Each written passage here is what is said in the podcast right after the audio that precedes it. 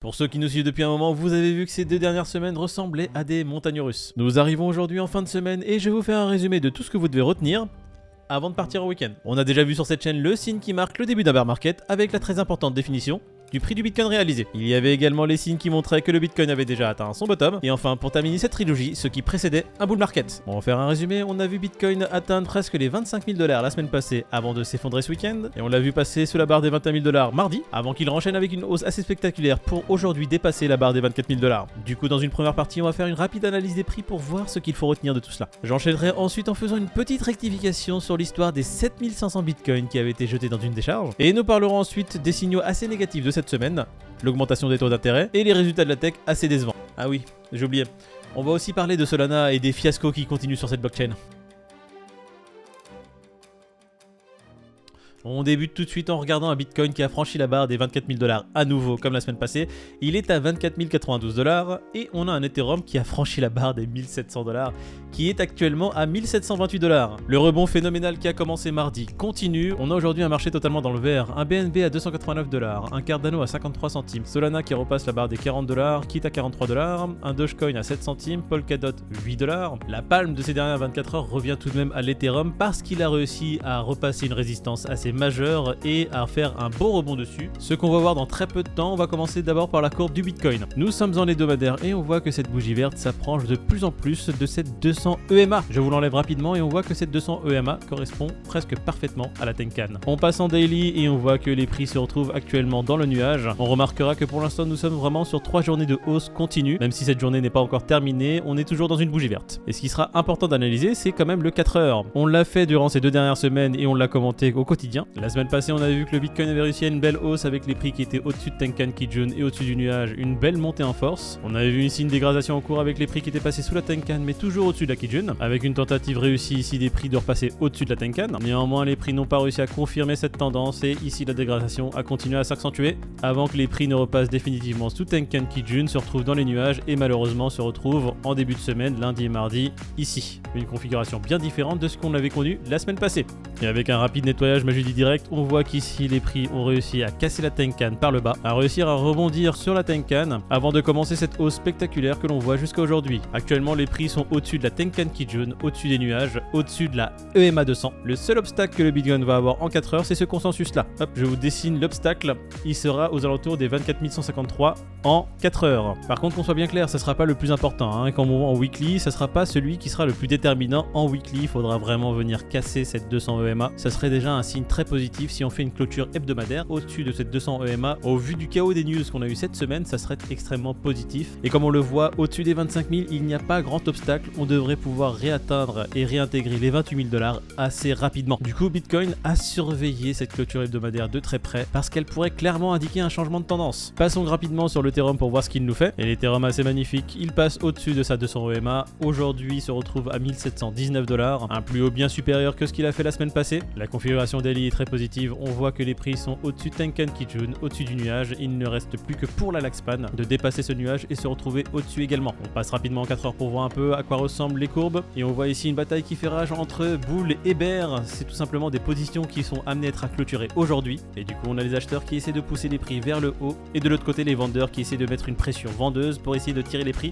vers le bas. À savoir que les vendeurs ont tout intérêt que l'Ethereum passe très rapidement sous la barre des 1600 dollars. Car s'ils n'y parviennent pas, ils risquent de perdre pas mal d'argent. Terminons un peu cette session des prix avec le Crypto Fear Grid. Le Crypto Fear Grid qui aujourd'hui est à 39, toujours dans la peur. Néanmoins, on se rapproche vraiment de la sortie de ce statut de peur. Et si c'est le cas dans les semaines qui arrivent, ce statut aura quand même duré à peu près un an et demi. Le temps passe tellement vite, je ne sais pas si c'est exactement un an et demi ou un an. Si vous avez la réponse, n'hésitez pas à le marquer en commentaire. Et on va commencer directement avec les news du jour. On va commencer avec la première qui va concerner la boutique de la blockchain Solana qui ouvrira bientôt ses portes à New York. Une boutique qui ne sera ouverte que 3 mois sur 12 parce que le reste du temps, elle sera en maintenance ou complètement bloquée ou en train de se faire hacker. Pour comprendre ces blagues, il faut avoir un peu suivi ce qui se passe sur la blockchain Solana depuis maintenant plus d'un an. La boutique a pour ambition de faire un lieu physique dédié à la culture Solana et aux usages du Web3. Et comme le dit ce texte, à l'intérieur, vous apprendrez comment Solana fonctionne et ce qu'est la Web3. Ils vous permettront de mettre un portefeuille en place pour acheter vos premiers NFT et vous guideront tout au long de vos premières transactions sur la chaîne. Bon, blague à part, c'est quand même quelque chose de positif pour essayer de rendre un peu mainstream ce domaine qu'est la crypto-monnaie et de démocratiser encore plus le domaine de la blockchain. Néanmoins, Encore un stablecoin algorithmique qui part à la poubelle et il vient de la blockchain Solana. NIRV, le stablecoin algorithmique de la blockchain Solana, drop de plus de 85% après que les hackers aient pu siphonner pour environ 3,5 millions de dollars d'USDT de la trésorerie de Nirvana. Ne disposant plus d'assez de collatéral pour essayer de garder le peg, Nirvana s'est vu complètement dévissé et on assiste là, si je ne dis pas de bêtises, à la chute du troisième stablecoin algorithmique. Mais pourquoi il y a encore des gens qui mettent de l'argent dedans? Voilà pourquoi je vous disais que la blockchain Solana c'est un peu de la...